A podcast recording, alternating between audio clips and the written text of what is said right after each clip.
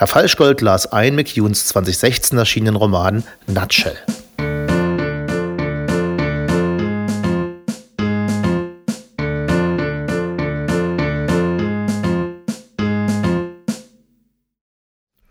Bücher, geschrieben aus der Sicht eines Kindes, sind keine Literatur, sie sind eine Zumutung.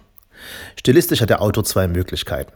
Er unternimmt den super originellen Versuch, uns die Welt durch Kinderaugen sehen zu lassen, inklusive Kindersprache, einen Duktus, den zu verlieren der Leser zwischen 8 und 13 Jahre lang die Schulbank gedrückt hat. Oder der Autor gibt dem Kind eine nicht altersgerechte Intelligenz, einen Horror, der umgangssprachlich mit altklug bezeichnet wird. Mehr Begründung bedarf es nicht, schon die Idee eines solchen Buches ist zu ächten. Die Steigerungsform, ein Roman aus der Sicht eines Fötus, klingt zunächst wie die schlimmere, logische Fortsetzung dieser Zumutung. Und tatsächlich hat sich jemand daran versucht, mit zumindest verlegerischem Erfolg. Es ist ein Roman entstanden und wurde 2017 veröffentlicht. Er heißt Nutshell und ist bei den seriösen Schweizern von Diogenes unter dem angenehm seriös übersetzten Titel Nussschale erschienen. Jetzt das Problem. Geschrieben wurde Nutshell von Ian McEwan, hierzulande am bekanntesten zurzeit vielleicht durch den kürzlich verfilmten Roman The Children Act Kindeswohl. Ian McEwan, Brite, ist ein etablierter, seriöser, hervorragend lesbarer Booker Prize Gewinner. Wie geht das zusammen? Nun, stilistisch nimmt ein Roman aus der Sicht eines Fötus, im Gegensatz zu der eines Kindes, dem Autor die Entscheidung zwischen Babytalk und altklugen Scheiße ab. Ein Fötus kann nicht reden, alles passiert in innerem Monolog und der ist bei Ian McEwans Ungeborenem hm, nicht altklug, blumig, poetisch. Er sagt so Sachen wie, ich jammere nicht im Angesicht glücklicher Umstände. Mir war es klar von Anfang an, wie ich das goldene Tuch vom Geschenk meiner Bewusstheit striff, ich hätte mich an schlimmeren Ort zu schlimmerer Zeit wiederfinden können. Auf alle Fälle vorgetragen mit der Selbstsicherheit eines Experten, der sein Feld nie studiert hat, einer Jungfrau über den Geschlechtsverkehr. Fötus schwimmt im Bauch seiner Mutter und erschafft sich das Bild von der Welt durch das, was seine Mutter hört. Von BBC 4 und diversen Podcasts über Weinanbaugebiete Frankreichs über Self-Improvement und Autoren des 17. Jahrhunderts. Sein Bild von der Welt. Über die Gespräche, die seine Mutter führt, lernen wir seinen Vater kennen, John, ein Poet. Er trägt seiner Mutter überschwängliche, metapherngestopfte Liebes- und Lobpreisungsgedichte vor, ob sie sie hören will oder nicht. A denken wir, die Erklärung für Fötus Sprache und nein, seine Mutter will die Gedichte nicht hören. Denn die Szene findet im zweiten Kapitel statt und wir dachten das ganze erste Kapitel über, dass Claude, wie in Debussy, wie er sich immer wieder vorstellt, unser Vater sei, ein selten anstrengender Zeitgenosse, Immobilienmakler, dumm wie Knüllpapier, oberflächlich bis zur Erschöpfung. Wir waren mit Fötus so entsetzt wie genervt, dass das unser Vater sei. Nein, nein, er ist unser Onkel, unser Vaterbruder, wie wir erfahren, und Mutter, Trudy mit Namen, hat eine Affäre mit ihm. Jetzt wird es interessant, denkt man als Leser und setzt sich innerlich ein wenig auf. Man beginnt die sprachstilistischen Entscheidungen ein McEwans zu verstehen, man beginnt wörtlich die Welt aus der Sicht eines Fötus zu sehen, die Begrenzungen im Spektrum, wie man sich eine Welt nur aus Tönen vorstellen muss, in dem die Farbe Blau nur ein Wort ist. Und als man bemerkt, dass Claude, der Onkel und Trudy, unsere Mutter, planen, unseren Vater zu ermorden, sagen wir als Leser Now we are talking und aus einem Roman mit unerfreulicher Prämisse und unerfreulichen Personen inklusive Haupthelden und sehr, sehr hinterfragenswürdiger Sprache wird ein sehr feines britisches Whodunit Kriminalkabinettstückchen, wobei Whodunit ist klar und dennoch, es ist herrlich. Aber die Sprache. Es ist ein Metapherngewitter. Eine übersüße Worttafelschokolade, ein Silbeneisbein mit 4 cm Schwulst Schwarte und zu wenig Bautzen auf dem Teller. Und doch schafft es ein McEwan immer einen Blitzableiter zu bauen und ein paar Salznüsse und ein Glas Dijon-Senf auf den literarischen Tisch zu stellen, wann immer man den Brechreiz kommen spürt. Er spielt mit Bildern wie mit seinen Lesern und es ist brillant.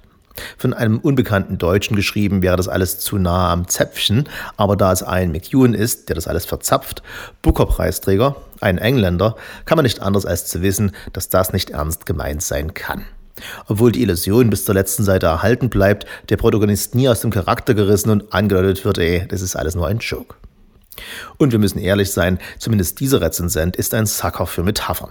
Nach dem anfänglichen Schock habe ich mich gesuhlt in jeden Bon mot, jeden cleveren Vergleich, jeden Wortspiel, jeder Beschreibung des unsäglich bekloppten Onkel Claude, des lebensunfähigen Poetenvaters, der, kann man aussichtslos steigern, ja, man kann, der Poeten verlegt. Man muss lachen über seinen ernsthaften neuesten Schützling, Elodie, ja wirklich, die nur Gedichte schreit über, wait for it, Eulen. All das ist, wenn man den Nerv dafür hat, köstlich zu lesen, gebrochen von bösen Taten in Planung von nicht besonders hellen Geistern und noch ein wenig tiefer schwingt immer der Existenzialismus unseres Daseins mit, betrachtet aus der Sicht eines künftigen Mitglieds unserer abgefuckten Gesellschaftsordnung. Und Ian McEwan oder sein Lektor wussten, dass es nicht lange gut gehen kann und beenden dieses Werk hart am literarischen Experiment nach dankbaren 150 Seiten mit einem leicht erwartbaren Ende und entlassen den Leser in seine Realität, die er mit ein wenig anderen Augen sehen wird. Fast hätte ich gesagt Kindes, aber wir wollen uns zusammenreißen, es war nur ein Buch, aber ein gutes und für Freunde des Außergewöhnlichen ein tolles. Abschließend, statt dem Hörer wie dem Nichttrinker vom Rum zu erzählen, dem Vegetarier vom Steak, eine Leseprobe. Spoilerfrei von der ersten Seite der auf den ersten Blick gelungenen deutschen Übersetzung. Auf Englisch ist der Roman im Übrigen nur elektronisch lesbar, damit man mit einem Tab Worte wie lugubrious, lugubrious, priapic, priapic und matutinal, matutinal lernt und sofort wieder vergisst. Doch hier die Hörprobe, zunächst vom Rezensenten persönlich gelesen, wie der Roman zweifellos zu lesen sei, und anschließend, wie es sich Amazon Audible vorstellt, der deutsche Rezipient den Roman zu verstehen hat. Ein Lehrstück in sich, wenn man wissen möchte, warum hier in Deutschland alle mit hängenden Mundwinkeln durch die Welt rennen und Großes von sich denken. Lasst mich ihn heraufbeschwören, jenen Moment der Schöpfung, der übereinfällt mit meinem ersten Gedanken. Vor langer Zeit, vor mehreren Wochen, wölbten sich die Neuralwülste auf, um mein Rückgrat zu bilden, und viele Millionen junger Neuronen, wuselig wie Seidenraupen, spannen und webten mit Hilfe ihrer Axonschweife das herrliche goldene Gewebe meiner ersten Idee. Ein so simpler Begriff, dass es sich mir heute wieder entzieht. War es ich zu selbstverliebt? War es jetzt zu dramatisch? Dann etwas, das beiden vorangeht und beides enthält ein einzelnes Wort, Ausdruck eines stillen Seufzers, eines Schwindelgefühls der Hinnahme des reinen Seins, etwas wie dies zu gewählt. Meine Idee ganz nah dran hieß sein. Und wenn nicht sein, dann die grammatische Variante ist. Das war mein Urbegriff. Der springende Punkt ist. Wir werden uns stets besorgt fragen, wie die Dinge stehen. Das gehört nun mal zur schwierigen Gabe des Bewusstseins. Nur eine Hymne auf die goldene Welt, die ich bald betreten werde. In meiner Klausur bin ich, was kollektive Träume betrifft, zum Connoisseur geworden. Wer weiß schon, was wahr ist? Ich selbst kann ja wohl kaum die nötigen Belege sammeln. Jede These wirft eine Gegenthese auf, wird von ihr entkräftet.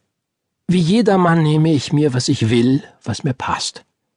Doch abgelenkt von diesen Überlegungen habe ich die ersten Worte jenes Gesprächs verpasst, das zu hören ich eigens wach geblieben bin. Die Obade. Noch wenige Minuten, bis der Handywecker klingelt. Claude murmelt was, meine Mutter antwortet, dann redet er erneut. Ich konzentriere mich, presse das Ohr an die Wand und spüre, wie die Matratze sich bewegt. Die Nacht ist warm gewesen. Offenbar setzt Claude sich auf und zieht das T-Shirt aus, das er nachts trägt. Ich höre ihn sagen, dass er am Nachmittag mit seinem Bruder verabredet